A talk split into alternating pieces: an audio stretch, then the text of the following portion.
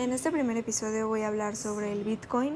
Eh, en lo personal creo que es un tema muy interesante y relevante hoy en día, pero pues es bastante complejo y creo que no muchos logramos entender a profundidad qué es lo que es y cómo funciona.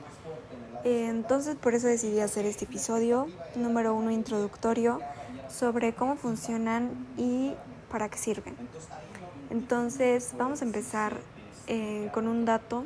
Creo que este dato es muy famoso, pero básicamente lo, que sabe, lo único que sabemos de cómo empezó el Bitcoin fue por una persona que se llama Satoshi Nakamoto. Esa persona lo inventó o lo diseñó.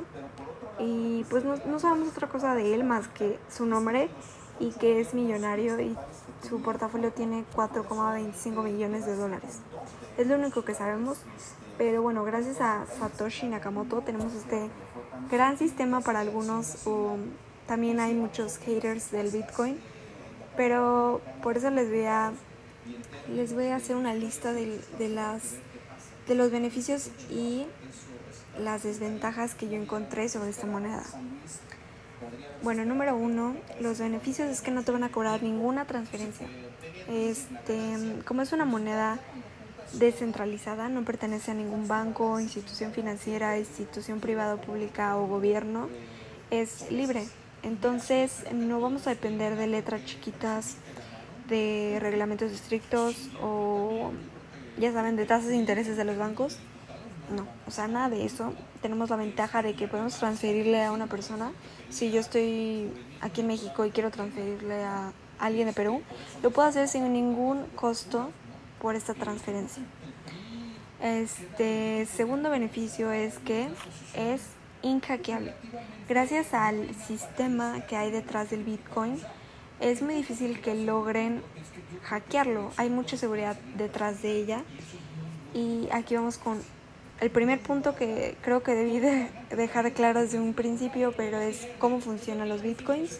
Y es que básicamente funcionan con un sistema matemático muy exacto, como son las matemáticas, este, con un sistema binario, ya saben, o sea, 1, 0, 1, 0, que son pues sistemas informáticos muy exactos que hacen que, que hacen prácticamente imposible que alguien logre hackearlo. Número 3 y otro beneficio es que hay mucha seguridad.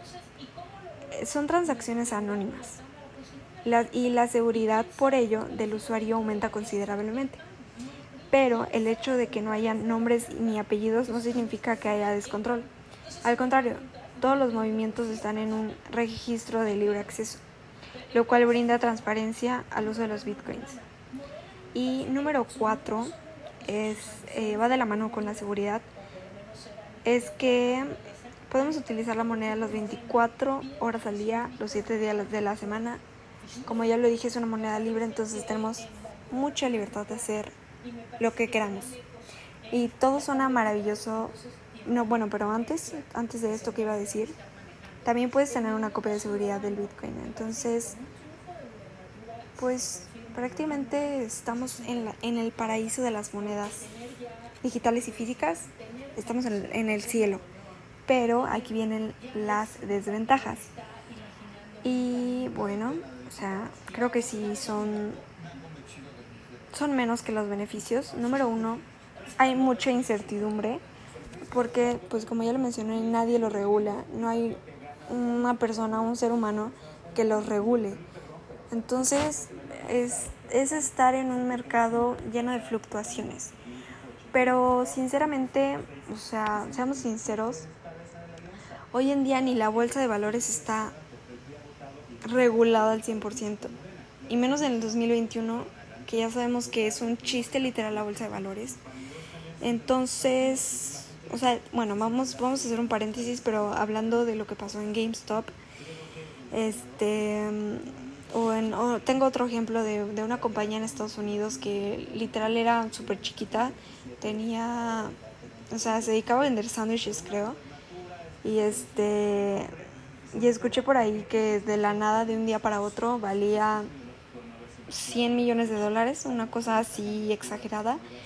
Y pues básicamente porque el, no hay, ya no hay un regulador preciso, o sea, el único regulador que tenían, que es la ICC, que es el Security and, Exchange, que es el Security and Exchange Commission, que es un regulador del mercado, vaya, pues, o sea, no está haciendo su trabajo. Entonces, esto es un ejemplo de que, pues bueno, o sea, tampoco las criptomonedas están este, reguladas, pero pues tampoco por otro lado lo, a lo que nosotros tenemos más acceso y más experiencia con.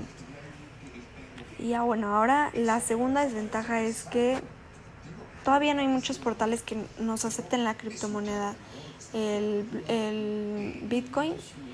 Es decir, si yo quiero comprarme un, no sé, un Xbox en tal tienda, pues seguramente no van a tener el método de pago criptomoneda. O sea, es algo que apenas va iniciando y apenas va abriéndose camino este, globalmente. Y pues ya, o sea, son las únicas desventajas que encontré. Bueno, ya mencioné que hay mucha volatilidad, que es lo que decía de la incertidumbre porque pues nadie lo regula.